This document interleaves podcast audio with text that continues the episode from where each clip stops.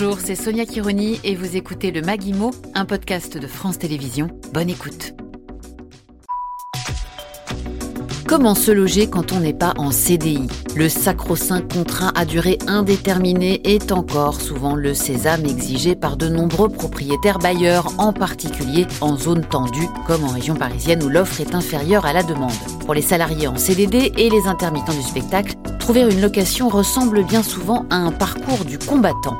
Un propriétaire peut-il refuser de louer un appartement ou même la simple possibilité de le visiter à un candidat car il n'est pas en CDI On a posé la question à David Rodriguez, responsable juridique à la CLCV, l'Association de défense des consommateurs. Alors oui et non, est-ce qu'on a le droit Pourquoi? Non, parce qu'on pourrait considérer que c'est une discrimination économique. Oui, parce que le bailleur est libre de choisir effectivement son locataire. Et c'est vrai que sur le principe, c'est très très compliqué euh, de démontrer qu'on n'a pas eu un logement sous prétexte que euh, j'étais en CDD par exemple.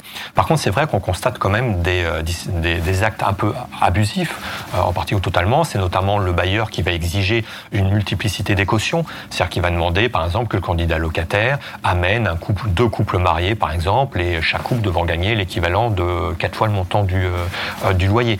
Par exemple, ou d'autres qui vont exiger que le locataire euh, bloque sur un compte bancaire l'équivalent de 6 ou 12 mois de loyer.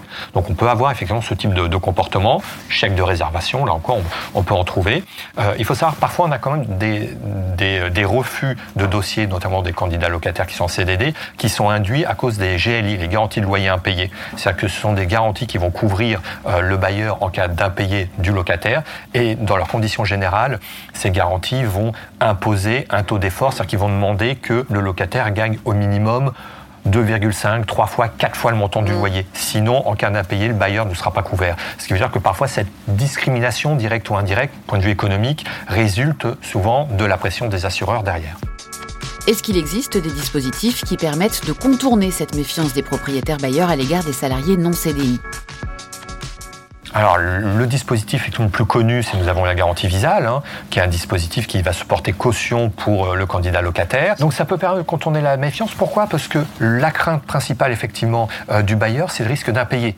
Quelles sont les autres astuces à connaître? Quels conseils donner à ces candidats à la location qui ne sont pas en CDI alors les autres astuces après, effectivement, c'est euh, il faut que le candidat locataire mette en avant, à défaut d'avoir un CDI, la pérennité euh, de son activité, le fait qu'il a pu multiplier euh, les, contrats, combien même serait-il court, également la pérennité de, ses ressources qui n'hésite pas non plus, par exemple, à fournir les dernières quittances de loyer s'il a été locataire auparavant, parce que comme ça, ça va rassurer le nouveau propriétaire. Donc voilà, il faut vraiment mettre tous ces éléments en, en avant et puis surtout arriver de toute façon déjà avec un dossier constitué.